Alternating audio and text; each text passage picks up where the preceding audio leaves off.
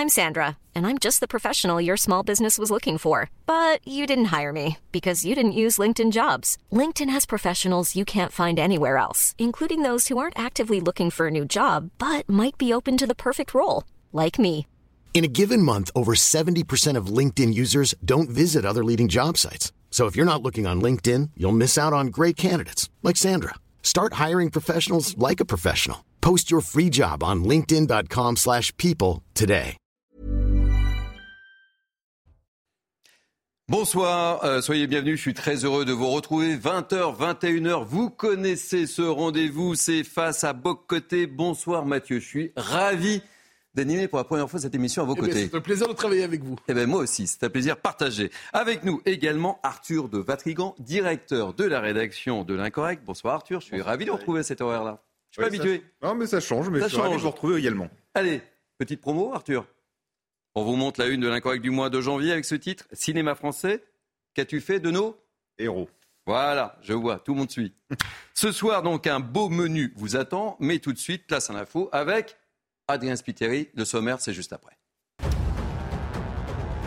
Nouvelle journée de mobilisation contre la réforme des retraites. Aujourd'hui, 14 000 personnes se sont rassemblées selon le cabinet occurrence, 150 000 selon les organisateurs. Un rassemblement à l'initiative de plusieurs mouvements de jeunes militants soutenus par la France insoumise. De légères tensions avec les forces de l'ordre ont été observées. C'est la crise au PS. Le parti est coupé en deux 48 heures après l'élection d'Olivier Faure. Nicolas Mayer-Rossignol conteste le résultat. Après une journée de tension, les deux camps se retrouvent aujourd'hui. Objectif, examiner l'ensemble des résultats. Selon nos informations, les discussions pourraient durer. Aucune décision n'est attendue. Et puis l'Union européenne appelle à des mesures urgentes pour mettre fin à la violence au Pérou. Les manifestants demandent la démission de la présidente Dina Boluarte. Depuis le 7 décembre dernier, 46 personnes ont perdu la vie dans ces rassemblements. Par mesure de sécurité, les autorités annoncent la fermeture du Machu Picchu au public.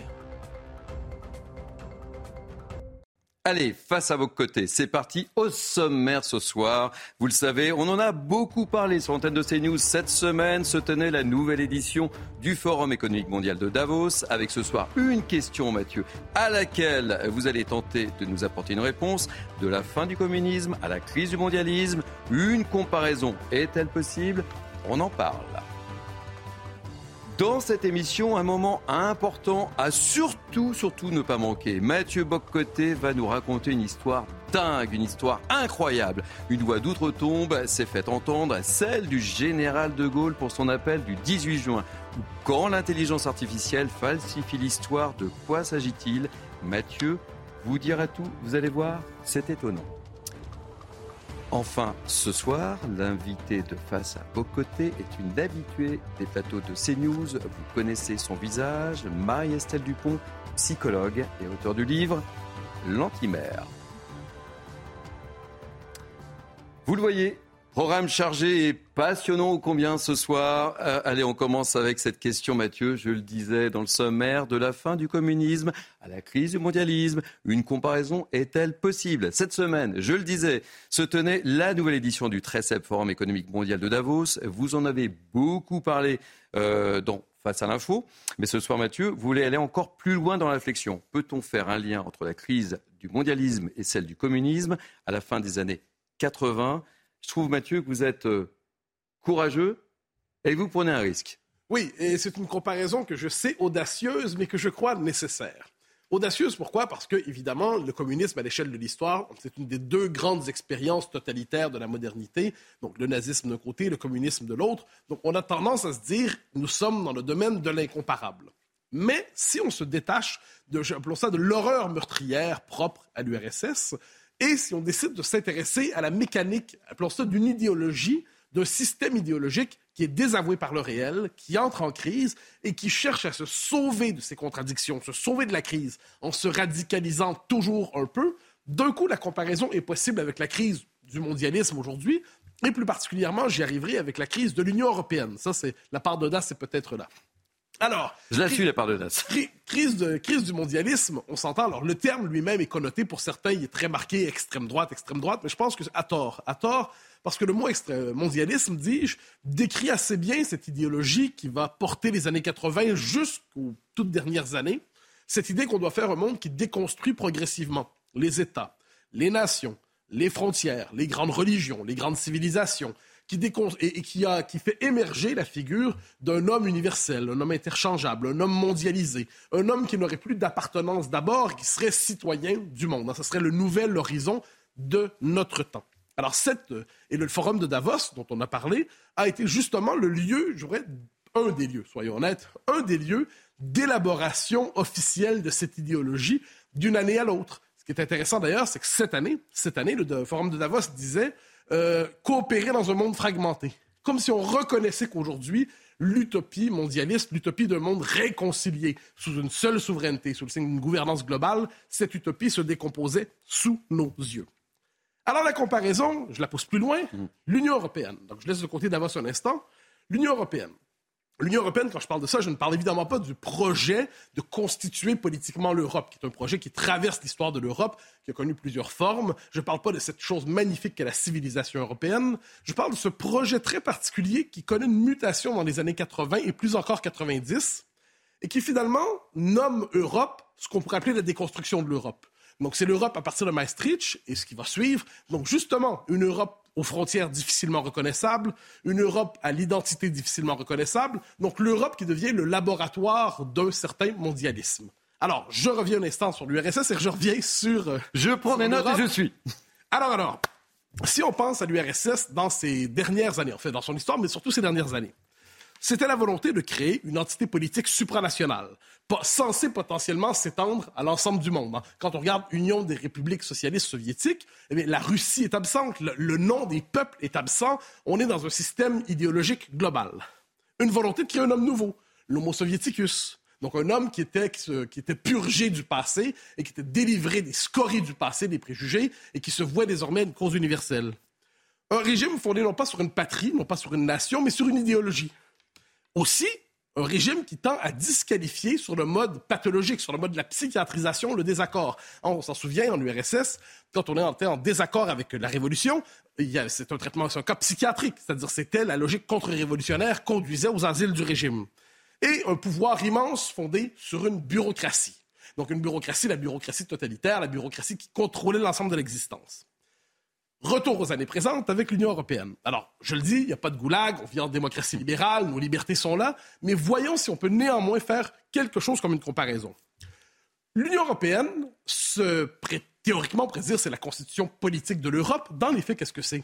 C'est une union qui ne se reconnaît aucune frontière définitive. Qu'on se souvienne sur les débats sur est-ce que la Turquie pourrait être membre ou non de l'Union européenne. C'était quand même assez audacieux et ça revient de temps en temps. De même, quand on entend une définition de l'Union européenne, démocratie, droits de l'homme, état de droit, économie de marché. Tout ça, c'est très bien, mais on peut y intégrer alors la Nouvelle-Zélande, l'Australie, le Canada, le Québec, faites la liste, le Japon. Autrement dit, on n'est pas devant une définition civilisationnelle, mais purement idéologique. Il y a cette idée aussi de créer un nouvel homme européen. Un nouvel homme européen qui serait finalement un homme qui traiterait son appartenance nationale de manière résiduelle et pour qui l'appartenance première serait européenne avant demain d'être globale ou mondialisée. Dans le même esprit, un régime fondé sur une idéologie davantage que sur une réalité concrète. Alors là, justement, c'est le culte du libre marché, c'est le culte de la diversité, c'est le culte de l'état de droit, mais une conception tout à fait particulière de l'état de droit c'est la psychiatrisation, encore une fois, de la distance de ceux qui ne sont pas favorables à la construction européenne. On va les traiter d'europhobes. Phobes, pas eurosceptiques, pas eurocritiques, europhobes. De même, on va traiter les critiques de... Puis là, ça s'élargit un peu. Les critiques de l'immigration massive, xénophobie, les critiques de la théorie du... Parce qu'on sait que ça vient tout ensemble, ça. Euh, donc, les phobies se multiplient dans le régime européen. Et en dernière instance, une bureaucratie plus forte, hein, la Commission européenne et pas seulement, plus forte que le pouvoir des nations. Alors, on regarde ça, puis on se dit, évidemment, les différences sont fondamentales entre un régime totalitaire et un autre qui ne l'est pas, mais on est devant deux utopies supranationales, traversées par des contradictions, des utopies désincarnées qui ont tendance à broyer les nations. Alors, qu'est-ce qui pourrait faire potentiellement tomber l'Union européenne, mon cher Mathieu? Doit-elle tomber? Je ne sais pas, je pose la question. Je ne tranche pas. Mais ce qui est certain, c'est qu'elle est travaillée, l'Union européenne, par ce qui travaillait aussi l'URSS, encore une fois, ce qu'on appelait autrefois la question des nationalités. La question des nationalités en URSS, elle était double. C'était les nationalités intérieures. Donc, on peut penser aux pays baltes, notamment. L'histoire de la libération des pays baltes est une histoire merveilleuse. Voilà des peuples qui ont plongé dans leur folklore et leur identité culturelle profonde les raisons de faire leur indépendance. Et c'était aussi la question des nationalités à l'extérieur de l'Empire, avec les pays de l'Est, la Pologne, la Hongrie, et ainsi de suite, qui voulaient se tenir justement à l'extérieur de cet empire, qui voulaient s'y arracher. Regardons un, peu aujourd'hui comment ça se passe dans le monde euh, européen. Il y a les populismes, on pourrait dire c'est la question des nationalités intérieures, encore une fois. Donc, que disent les populismes? Mais c'est la volonté de défendre justement l'entité nationale contre l'entité supranationale, une défense de l'identité, des frontières, de la culture, et ainsi de suite. Donc, les populismes jouent le rôle aujourd'hui de la question des nationalités à l'intérieur de l'Europe. Et si on regarde l'Europe de l'Est d'hier, eh bien, elle joue un rôle à nouveau. Elle est, elle est semi-intérieure, semi-extérieure à l'Europe. Hein, ils adhèrent à l'Europe, ils adhèrent pas nécessairement à l'idéologie européiste. Et encore une fois, on voit là, en Europe de l'Est, une, euh, des peuples qui disent, un instant, la question des nations demeure importante. La broyeuse ne doit pas nous faire disparaître. Si vous ajoutez à ça, évidemment, la question de l'immigration massive, donc il y a le dogme aujourd'hui autour de toutes ces questions-là, mais l'incapacité qu'a l'Europe de répondre à l'immigration massive, alors qu'elle devrait avoir comme première fonction de protéger les frontières de ses membres, eh bon, on peut dire que l'Europe, de ce point de vue, est traversée par ces contradictions et pourrait un jour en périr. Alors, s'agit-il vraiment d'une crise de l'Union européenne ou de quelque chose de beaucoup plus conséquent, de beaucoup plus profond ah, je, suis d'accord, je, suis absolument d'accord. On est, en fait, c'est la crise, je, vais prendre de grands mots, mais la crise de l'utopisme. La crise de l'utopisme ou de l'idéologie.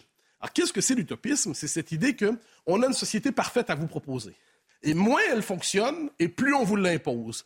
Moins ça fonctionne, plus ça se déconstruit dans le réel, plus les contradictions s'accumulent, plus c'est la preuve que vous devez la radicaliser. Et ça, on le voit vraiment avec l'idéologie de la diversité qui est très, très forte aujourd'hui.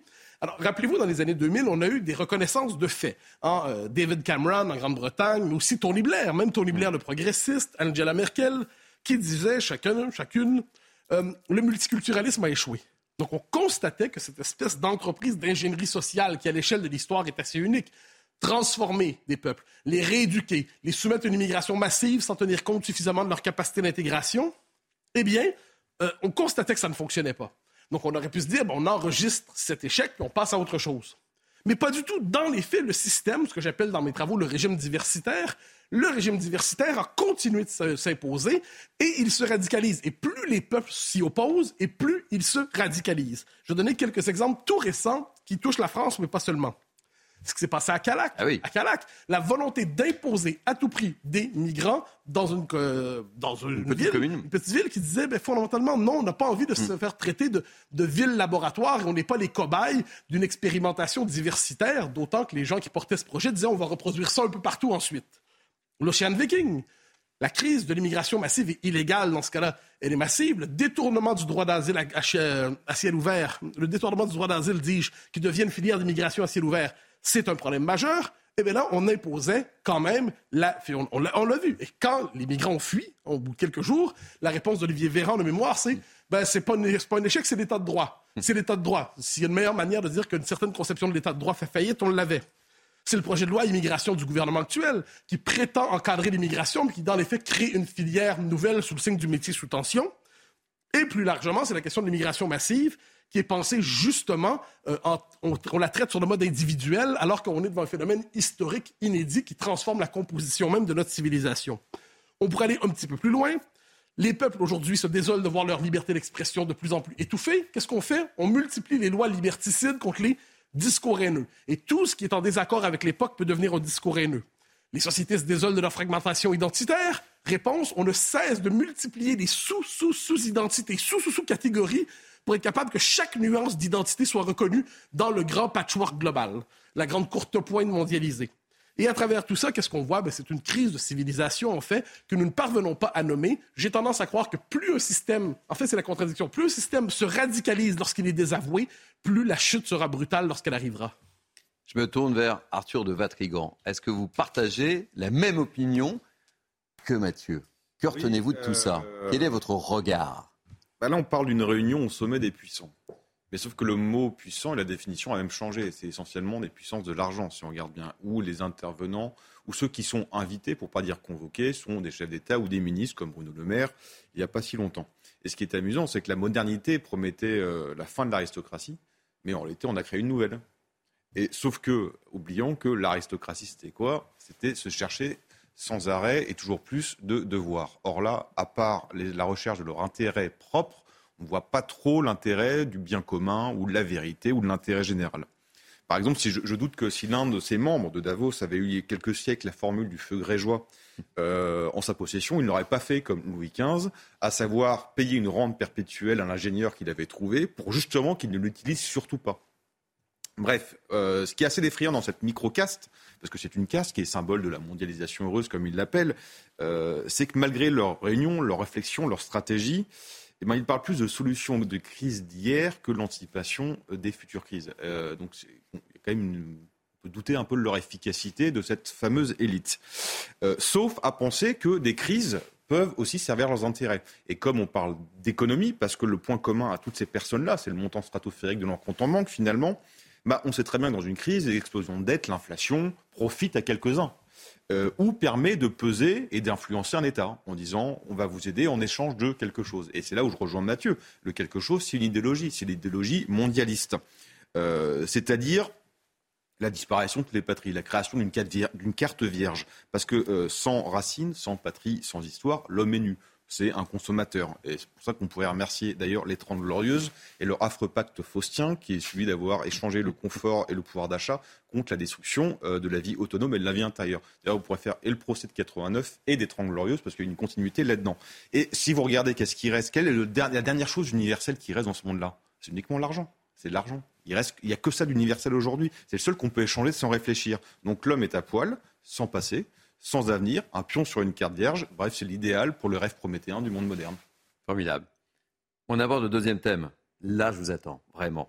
Quand l'intelligence artificielle falsifie l'histoire. Cette semaine, je le disais, une voix d'outre-tombe s'est fait entendre, celle du général de Gaulle pour son appel du 18 juin. Mais c'est quoi cette histoire, Mathieu? Alors, c'est fascinant. Racontez-nous. C'est fascinant, c'est dingue. Sur Twitter, moi, je vois ça. On a l'intelligence artificielle à fabriquer, en fait, ce qu'on appelle du 18 juin, on s'entend. C'est un discours que l'on connaît, mais qui n'a pas été enregistré, qui n'a pas été filmé. Donc, ce discours qu'on s'est imaginé, on l'a lu, on imagine la voix du général, mais on ne peut pas l'entendre. Alors, l'intelligence artificielle permet aujourd'hui de créer quelquefois voix d'outre-tombe. Et qu'est-ce qu'on entend sur Twitter si on s'y promène cette semaine? Allez, regarder, ah oui, non, c'est vrai, il y a un buzz de dingue. C'est le discours, c'est l'appel du 18 juin du général de Gaulle qui sort comme ça d'outre-tombe et on l'entend, on est témoin. Mais alors, c'est paradoxal parce que est-ce que c'est vrai ou est-ce que c'est faux? C'est vrai parce que ce discours a existé. C'est vrai parce que discours a marqué l'histoire. Mais c'est faux parce qu'il n'a jamais été enregistré, jamais filmé. Pour l'instant, ils reproduisent la voix sans l'image. Et là, on est devant une espèce de confusion inquiétante du vrai et du faux. Parce que l'on, parce qu'on voit la suite. Combien d'autres discours semblables pourront être reproduits alors qu'ils n'ont jamais été, pronon, euh, jamais été enregistrés? Et là, il y a l'étape de plus. Est-ce qu'il sera possible demain de créer des discours qui n'ont jamais été même imaginés, hmm. pensés, prononcés, produits? Est-ce qu'on bascule devant, en temps réel dans la logique de ce qu'on appelle le deep fake. Alors, le deep fake, c'est-à-dire la création d'une réalité artificielle où on pourrait prendre votre image, on pourrait prendre votre voix et on ferait dire quelque chose que vous auriez jamais dit de votre vie, et pourtant, ce serait terriblement convaincant comme scène de manipulation.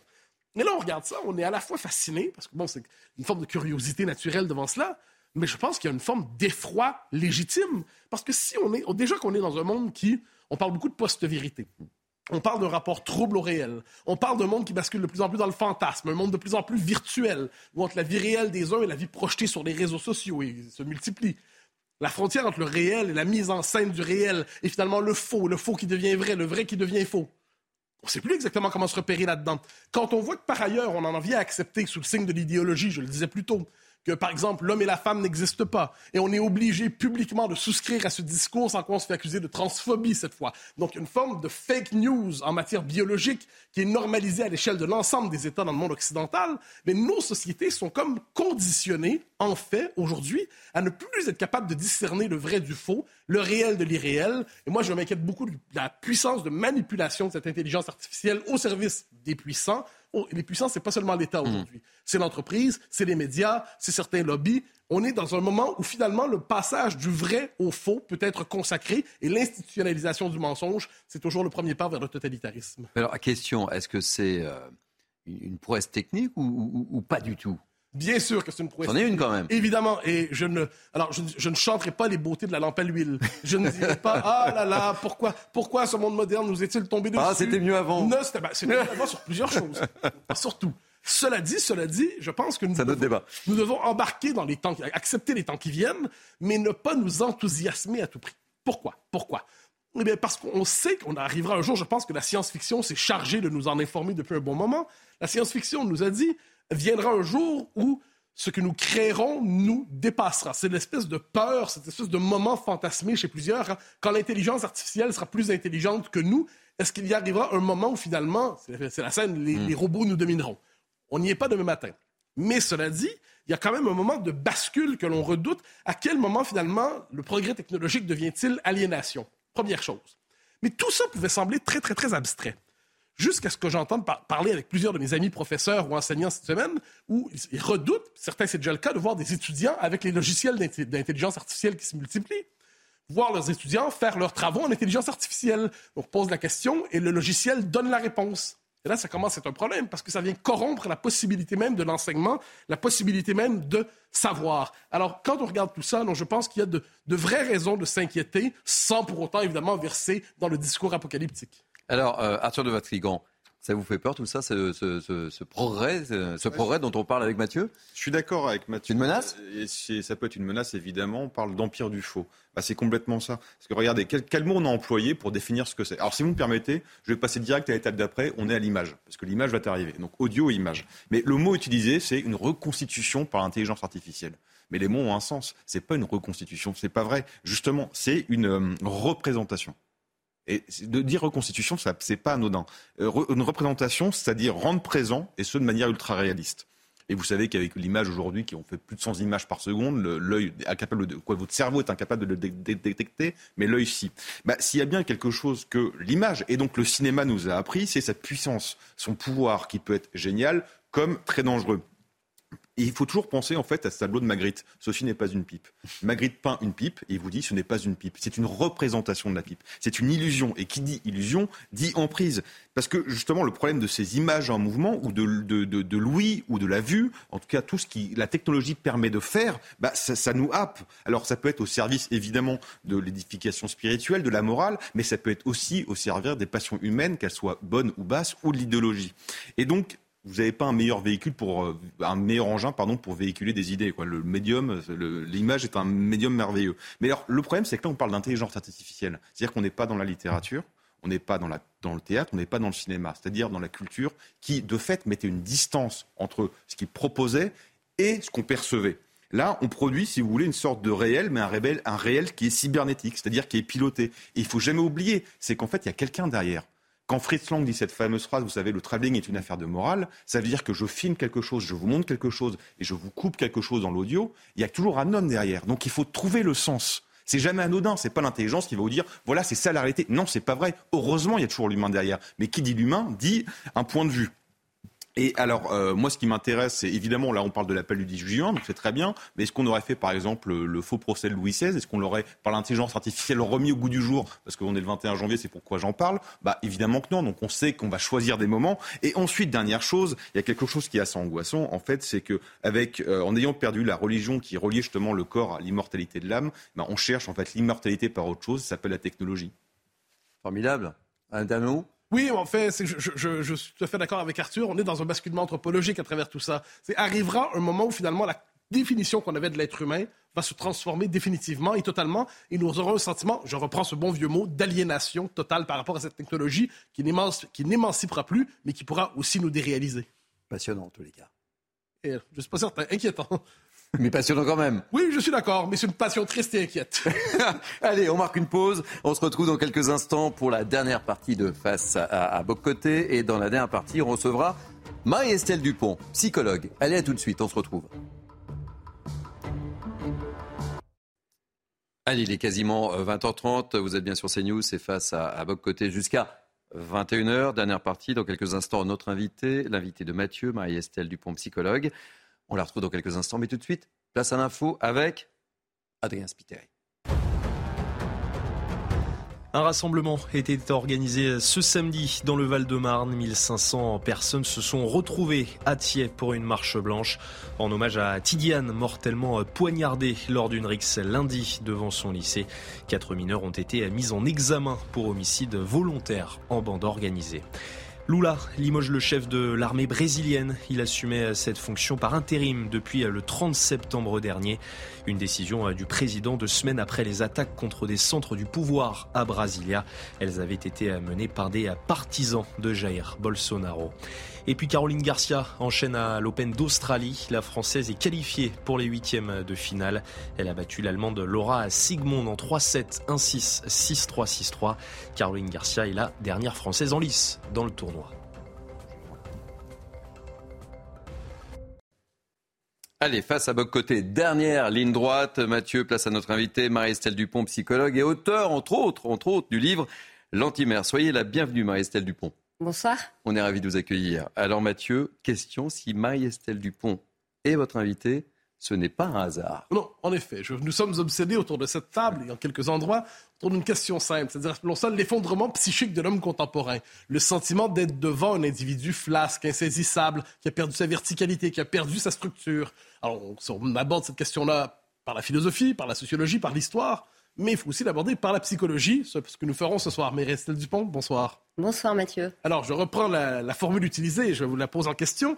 On a quelquefois cette impression que l'homme contemporain, l'individu contemporain, lorsqu'on l'aperçoit, lorsqu'on cherche à le définir, se définit d'abord par sa très grande fragilité, presque une impression, vue de loin, d'effondrement psychique, ou à tout le moins, euh, insaisissable. Est-ce que c'est une description qui convient pour définir, de votre point de vue, l'homme contemporain? Eh bien, il est vrai que la psychologie, que ce soit la psychiatrie, euh, la psychanalyse ou d'autres courants euh, cognitivistes, décrivent la structuration de la personnalité euh, sur un continuum allant du moins structuré au plus structuré. Le plus structuré étant la personnalité suffisamment mature, névrotisée, avec un surmoi qui lui permet de négocier jour après jour entre ses désirs, ses besoins, les deux n'étant pas toujours congruents, les exigences du monde extérieur. Et il y a 100 ans, on avait une majorité de personnalités plutôt névrotisées, euh, avec euh, des cadres internes qui, s'ils étaient parfois défaillants, pouvaient se raccrocher à des cadres extérieurs dans la société. Aujourd'hui, quand on fait passer les grands tests de personnalité, on s'aperçoit que euh, on se décale vers. Alors, il y a 20 ans, on était plutôt dans une société avec des profils narcissiques, dits narcissiques, ce qu'on appelle les états limites. Donc, ce sont toutes les personnalités psychopathiques, sociopathiques, euh, borderline et narcissique, caractérisé par un manque d'empathie, une intolérance à la frustration. Et malheureusement, je constate, mais ce n'est pas seulement dans ma clinique euh, à moi, c'est un constat général, que euh, notamment depuis la crise sanitaire, on est en train d'accélérer dans la régression psychique collective avec des profils quasi psychotique. Alors qu'est-ce que c'est le profil psychotique? C'est un profil qui a du mal à faire la différence entre la réalité et l'imaginaire. Et on voit bien comment le métaverse vient nourrir cette porosité des limites entre l'imaginaire, entre le fantasme et le réel. Euh, une confusion des générations, une confusion des sexes, une régression à deux niveaux très importants. C'est la régression de la pensée, on revient vers une pensée très binaire, très manichéenne. Euh, il y a les gentils et les méchants, il y a les injustices invisibilisées et les indignations autorisées. Euh, et puis euh, une régression. Et donc c'est une pensée qui devient quasi algorithmique. C'est-à-dire que ce n'est pas l'intelligence artificielle qui essaye d'aller vers l'homme, c'est l'homme qui va vers l'intelligence artificielle très binaire. Et puis une régression du lien affectif. C'est mon dernier point, mais c'est le plus important. Le lien affectif, s'inscrit de plus en plus dans l'instantanéité avec une banalisation de l'affect. Or, le besoin humain d'attachement affectif est vital, aussi vital que ses besoins caloriques. Et donc, quand on essaye de se raconter qu'on n'est pas dépendant affectivement, qu'on n'a pas besoin de liens affectifs et qu'au lieu de se chercher des amis, pour le dire grossièrement, on se cherche des followers, on ne va pas bien on ne va pas bien parce qu'on est évidemment dans une fragilité narcissique où on est dépendant du regard de l'autre et on a du mal à construire des relations dans la durée, euh, si bien qu'on rencontre beaucoup de pathologies du lien euh, aujourd'hui. la sociologie a son point de vue, ses explications sur ce que vous présentez, la philosophie aussi probablement. Qu'est-ce que la psychologie nous apprend en particulier sur cette décomposition, cette déstructuration de la psychologie des uns et des autres? Alors, je, crois qu'en réalité, la réponse, elle est, elle est transversale. Elle est à la fois anthropologique, historique et psychologique. Euh, l'être humain, euh, l'être occidental contemporain est quand même dans sa vie marquée par une forte déspiritualisation. Et depuis la Seconde Guerre mondiale, toutes les valeurs, toute la spiritualité, toutes les valeurs qui finalement permettaient à l'humain de supporter les épreuves de la vie et d'élaborer les angoisses, euh, ça a été progressivement remplacé par la grande illusion de la technologie. Pourquoi je dis la grande illusion? Parce que on a tenté de se raconter que la technologie et le progrès euh, allaient mettre un terme euh, à notre finitude, à notre sentiment d'impuissance et à la grande menace qui avait été au moment de la Seconde Guerre mondiale, les dictatures. Et donc on s'est dit plus jamais de fascisme, plus jamais de Mussolini, plus jamais d'Hitler, plus jamais de Staline. Le progrès technique va être neutre idéologiquement et va assurer l'avenir de la démocratie. Sauf que la démocratie n'a de sens que si nous avons des êtres humains pensants. Et plus la technologie se substitue à la subjectivité, à la singularité de l'individu, moins il pense. Donc ça, c'est un élément très important. Plus on met du matérialisme et de la technologie, moins on met de spiritualité, et moins on met de spiritualité, moins l'homme est vertical. Et puis le deuxième, euh, le deuxième point, euh, je pense, c'est. Mais vous vouliez peut-être me poser une question? Non, je vais poursuivre, poursuivez. C'est ce déni de la dépendance euh, affective qui, qui, finalement nous pousse vers des addictions de plus en plus et nous fragilise. Parce que quand on a peur d'être dépendant de quelqu'un, comme on ne peut pas ne pas être dépendant en tant qu'être humain, ontologiquement, on est des mammifères, hein, la survie de l'espèce dépend de nos liens, on se rapatrie sur des illusions qui peuvent être la drogue, qui peuvent être des, troubles du comportement alimentaire, qui peuvent être euh, euh, même euh, une illusion que la médecine va répondre à toute notre vulnérabilité, etc., etc. Donc ce refus de la dépendance affective, qui est très bien décrite par par le grand penseur qui vient de décéder, Sami Ali, c'est le refus de penser l'être humain comme une unité psychosomatique. et dès lors qu'on refuse de le penser comme une unité psychosomatique qui vit de liens, euh, on le ratatine, on le rabougrit et on le met en péril et on ne transmet pas à nos enfants ce dont ils ont besoin pour être des adultes debout. Ce qu'on a vu pendant la crise sanitaire. Arthur de Vatrigan. Alors justement, vous parlez de transmission, euh, ce besoin que les enfants ont de recevoir, évidemment. Euh, dans la, même si beaucoup essayent de nous faire croire que ça n'existe pas, la première étape de la construction de la société, c'est la cellule familiale. Or, dans la cellule familiale, il y a une figure qui a disparu, euh, c'est le père. Et si le père a l'outrecuidance de apparaître de temps en temps, on l'assigne en procès patriarcat immédiatement. Quelles sont les conséquences de cette disparition? Est-ce qu'on peut faire un lien entre les, conséquences de la disparition de la figure en tout cas, et euh, ce qu'on peut voir aujourd'hui, c'est-à-dire ce, manque affectif, euh, ce besoin, cette inadaptabilité de certains dans la société, ou même ce, justement ce que vous disiez tout à l'heure, cette frustration qui n'est pas gérée. Bien sûr, euh, mais d'ailleurs j'avais écrit un article qui s'appelait Au commencement était le père, où j'expliquais que justement euh, on se tirait une balle dans le pied absolument terrible en pensant pouvoir euh, faire fi de l'autorité paternelle. Puisque si on a une société d'adolescents aujourd'hui, et que à 45 ans on veut kiffer et qu'on ne supporte pas la frustration, c'est bien parce qu'on a mis à bas toutes les figures d'autorité et qu'on est finalement dans une infantilisation des gens à qui on explique que finalement, du pain et des jeux, c'est très bien. Le divertissement, c'est l'aboutissement de, l'existence et de l'épanouissement. Euh, et donc, en cassant euh, la figure d'autorité paternelle et avec l'augmentation des divorces, il faut évidemment faire très attention à laisser à l'homme euh, sa place de père, même s'il perd sa place d'amant, et à ne pas mettre tous les œufs dans le même panier, parce que l'enfant euh, qui est euh, condamné à une fusion euh, avec une mère toute puissante est un enfant qui ne peut pas construire son jeu JE. C'est-à-dire que le jeu de l'individu ne se construit que par la rencontre de deux altérités. Et s'il n'y a pas ce jeu entre le masculin et le féminin, entre deux adultes qui se supervisent mutuellement dans un projet éducatif, même s'ils ne vivent pas sous le même toit, l'enfant ne peut pas se séparer, il reste dans une fusion mortifère, il n'arrive jamais à passer de 2 à 3. vous avez évoqué quelques, quelques termes qui nous sont, euh, dont, on est de plus en plus familier, le métaverse, les followers plutôt que les amis. Euh, quels sont les effets de cette virtualisation de l'existence de plus en plus visible euh, On peut croire que certains de nos contemporains passent plus de temps sur les réseaux sociaux que dans leur propre vie. Quels sont les effets de cette virtualisation?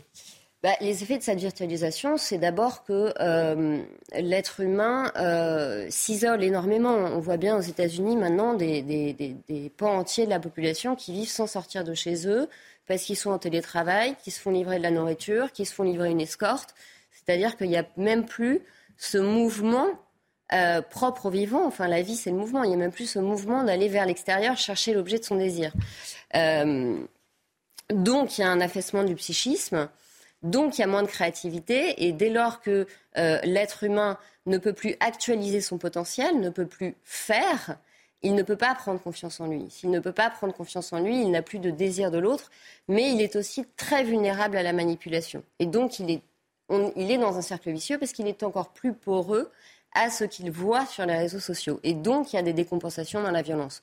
Parce que quand vous sublimez pas vos émotions, quand vous n'intellectualisez pas vos pulsions, quand vous n'avez pas ce genre de mécanisme d'élaboration de votre vie intérieure, que faites-vous? Vous êtes déprimé et ou vous êtes violent. Donc on a de plus en plus de dépression chez les jeunes et on a de plus en plus de passages à l'acte. On a vu une quantité de passages aux urgences pendant la crise sanitaire avec des scarifications, des tentatives de suicide qui n'était autre que le fruit de confinements qui étaient inappropriés aux besoins d'un être humain d'aller vers l'autre, de faire, de faire du sport, de penser, de construire, de réfléchir. Donc plus on le bêtifie en lui disant que l'intelligence artificielle va lui permettre de faire l'impasse sur l'apprentissage, sur la mémoire, sur la construction de sa pensée, en enlevant un exercice tel que la dissertation, plus en fait on le prive de langage, hein, parce qu'aujourd'hui le niveau d'orthographe est catastrophique et même les adultes ont remplacé les mots par des émojis. Je veux dire, on en est là, on s'envoie des smileys. Euh, on pense avec des mots. Donc ça affaisse le psychisme. Et donc ça fait une masse indifférenciée et cette masse indifférenciée n'est même plus en capacité quelque part d'être dans la démocratie. Je ferai un, lien qui vous semblera peut-être audacieux ou peut-être exagérément audacieux, mais qui dit virtualisation dit désincarnation. Hmm? Qui dit désincarnation, et là, c'est là que le lien audacieux apparaît, la théorie du genre, dont on parle souvent ici autour de cette table, euh, qui est une question qui m'obsède, mais qui en obsède plusieurs, je crois, aujourd'hui, elle est très présente dans l'espace public. Comme si on voulait une, une volonté de déconstruire jusqu'à la dissolution le masculin, le féminin comme si on voulait le déconstruire, même ça devient un projet politique chez Mme, chez Madame Rousseau, qui souhaite un homme déconstruit. Comment percevez-vous, comme psychologue, cette théorie qui s'est massifiée en l'espace de quelques années et qui pousse à vouloir déconstruire le masculin et le féminin? Alors, je pense que d'abord, cette théorie repose sur euh, une méconnaissance de l'être humain, pour ne pas dire une fake news. Euh, c'est-à-dire que euh, les besoins physiologiques, psychologiques et spirituels de l'être humain sont aujourd'hui niés, méconnus, y compris par certains médecins. Autrefois, les médecins faisaient leurs humanités, donc ils avaient une anthropologie. Euh, aujourd'hui, on veut se raconter que tout est possible. Donc à partir du moment où l'être humain a décidé de renégocier les conditions de son existence, c'est Sisyphe. Il met toute son énergie à aller en arrière et à répéter sans cesse le même, au lieu d'accepter ce roc biologique de la différence des sexes, à partir de laquelle il va pouvoir créer et construire quelque chose, élaborer son féminin ou son masculin. Donc euh, c'est une méconnaissance et accessoirement c'est une haine. C'est-à-dire que moi, en tant que femme, je n'ai absolument pas envie qu'on vous déconstruise plus. Hein. Je pense que vous l'êtes suffisamment et qu'on a plutôt besoin d'hommes beaucoup plus verticaux qui prennent pleinement leur place dans leur pouvoir de masculin. C'est-à-dire que le pouvoir du féminin n'est pas le pouvoir du masculin. Le pouvoir du féminin, c'est l'unité, c'est l'intériorité, le pouvoir du masculin, c'est la dualité, c'est l'extériorisation. Et c'est pas réactionnaire de dire ça. On a des compétences complémentaires. C'est-à-dire que je pense que si la nature a prévu deux genres, la nature n'étant pas stupide, c'est qu'il y a une bonne raison à cela. Et au lieu d'aimer cette complémentarité comme une richesse, elle veut la supprimer. Donc elle veut revenir à un matriarcat sacrificiel où l'enfant garçon est d'emblée castré. C'est-à-dire que la seule réponse qu'elle a à la domination patriarcale d'il y a 150 ans, c'est la vengeance sur les hommes par la castration. Je pense que c'est une régression psychique. Et je pense que ça fait beaucoup de dégâts auprès des jeunes parce qu'on constate, et on ne peut pas ne pas le lier, un affaissement de la libido euh, chez les jeunes qui est évidemment lié à la désérotisation des liens. C'est-à-dire que plus les genres sont fluides, quand on m'explique qu'il y a dix genres, moi déjà je ne comprends rien. Euh, mais comment aller vers l'autre Autrement dans des espèces de relations gémellaires, de pseudo-fusion, et puis quand tu me frustres, je te quitte, il n'y a plus d'érotisation du lien. Et ça, c'est très dangereux parce que la libido est quand même le premier matériel de la pensée en réalité. Il faut une pulsion érotique, mais érotique au sens large, pour avoir envie de créer quelque chose. Donc, euh, pour moi, c'est une idéologie extrêmement mortifère. Arthur de Matrigan. On a beaucoup parlé ces derniers temps, notamment en France, mais euh, avec nos pays nordistes qui sont toujours à la pointe du progressisme, de la transition, ou on peut appeler ça dysphorie, si on peut prendre le langage médical. quelle est la réalité en fait aujourd'hui de ce sujet? Est-ce que, comme disent certains, c'est une mode, ou alors c'est quelque chose qui était caché et dont on ne parlait pas? Non, alors il, y a euh, de tout temps, il y a eu des transsexuels dans toutes les sociétés. D'ailleurs, ils avaient leur place à la marge. Il y avait le noyau de la société, il y avait la marge, ils avaient une fonction, ils représentaient quelque chose dans certaines sociétés, ils avaient des capacités intuitives particulières, etc. Donc il y a toujours eu dans l'humanité des individus très minoritaires qui ne se sentaient pas en phase avec leur genre. Mais ça, c'est une réalité qui existe entre 18 mois et 3 ans l'enfant exprime euh, une souffrance et un décalage avec le genre qui lui a été assigné biologiquement. Et c'est extrêmement minoritaire. Le problème, c'est qu'il y a une récupération idéologique avec un cynisme absolument effroyable, euh, où on a voulu euh, expliquer que finalement, une pathologie, parce que c'est une pathologie ce mal-être, devait devenir la norme de référence. Et que si vous continuez de penser qu'il y a des hommes et des femmes, vous méritez de perdre votre boulot. Parce qu'on en est là quand même. On en est là. Je me demande quand est-ce qu'on va pas supprimer le mot homme ou femme du dictionnaire. Euh, et ça, c'est extrêmement dangereux parce que nous, on voit des adolescents qui sont dans un âge où ils ont une telle, euh, une telle appétence pour le, enfin un tel besoin de reconnaissance de leur père, un tel besoin d'être validé par le groupe, euh, qu'ils se posent des questions et qu'ils tentent une transition avec des parents complètement paumés qui, au lieu de leur dire je comprends ton mal-être, la puberté, c'est un moment épouvantable, j'ai eu ma puberté, je détestais être une fille, mais voilà, aujourd'hui, je suis heureuse d'être une femme, les parents se précipitent chez le chirurgien. Donc en fait, ils vont inscrire dans le marbre par un passage à l'acte, parce que c'est un passage à l'acte. Euh, finalement, ils vont inscrire durablement le mal-être dans le corps de cet enfant. Et on n'a surtout pas le droit de dire, nous, psychologues, que la plupart de ces adultes sont déçus une fois qu'ils ont changé de genre et qu'ils ont un risque suicidaire qui est accru. Or, c'est la réalité. Il y a une incongruence chez plus de 20% des personnes qui se font opérer. Ce n'est pas rien. Donc on entend bien qu'on est encore dans une, dans une époque qui, au lieu de penser et d'élaborer le mal-être, veut coûte que coûte le supprimer en passant à l'acte. Il nous reste moins de deux minutes. Alors, on a beaucoup parlé de la déconstruction. Inévitablement, on doit parler, ouvrir sur la reconstruction. La reconstruction, je le devine, c'est une entreprise psychologique. Des gens se tournent vers vous pour cela. Est-ce que ça peut être aussi un projet politique sur une ou deux générations? Alors, ce que je pense, c'est que un outil, la, psychothérapie est un outil et que tous les outils doivent être euh, longuement pensés euh, dans leur utilisation. Et qu'il y a un courant de la psychologie, le développement personnel, euh, qui est à manier avec précaution.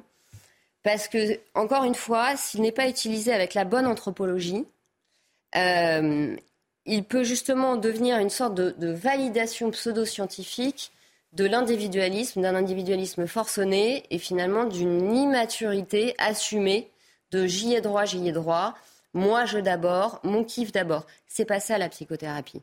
La psychothérapie, c'est sortir n'importe quelle victime du statut de victime.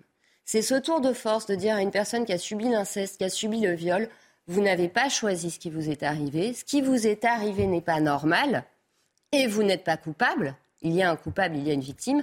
Maintenant, qu'est-ce que vous en faites pour sortir de ce, de ce statut de victime et ne pas vivre toute votre vie avec des séquelles et surtout ne pas vous identifier à ce qui vous a été fait. Parce que le problème de la victimisation, c'est que vous assignez la personne et vous l'enfermez dans ce qui lui a été fait. Or, l'être humain, moi, dans mon anthropologie, n'est jamais réductible à ce qu'il a subi.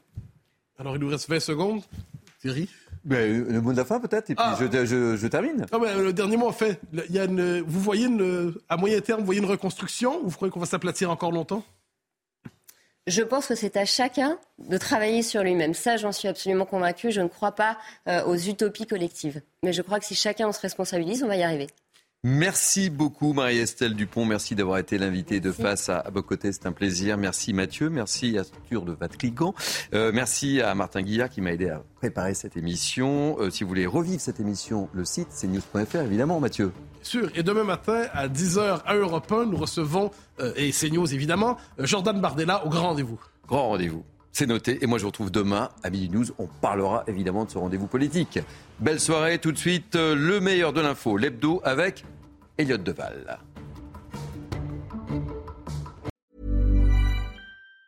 Planning for your next trip? Elevate your travel style with Quince. Quince has all the jet setting essentials you'll want for your next getaway, like European linen, premium luggage options, buttery soft Italian leather bags, and so much more. And it's all priced at 50 to 80% less than similar brands. Plus, Quince only works with factories that use safe and ethical manufacturing practices. Pack your bags with high-quality essentials you'll be wearing for vacations to come with Quince. Go to quince.com slash trip for free shipping and 365-day returns.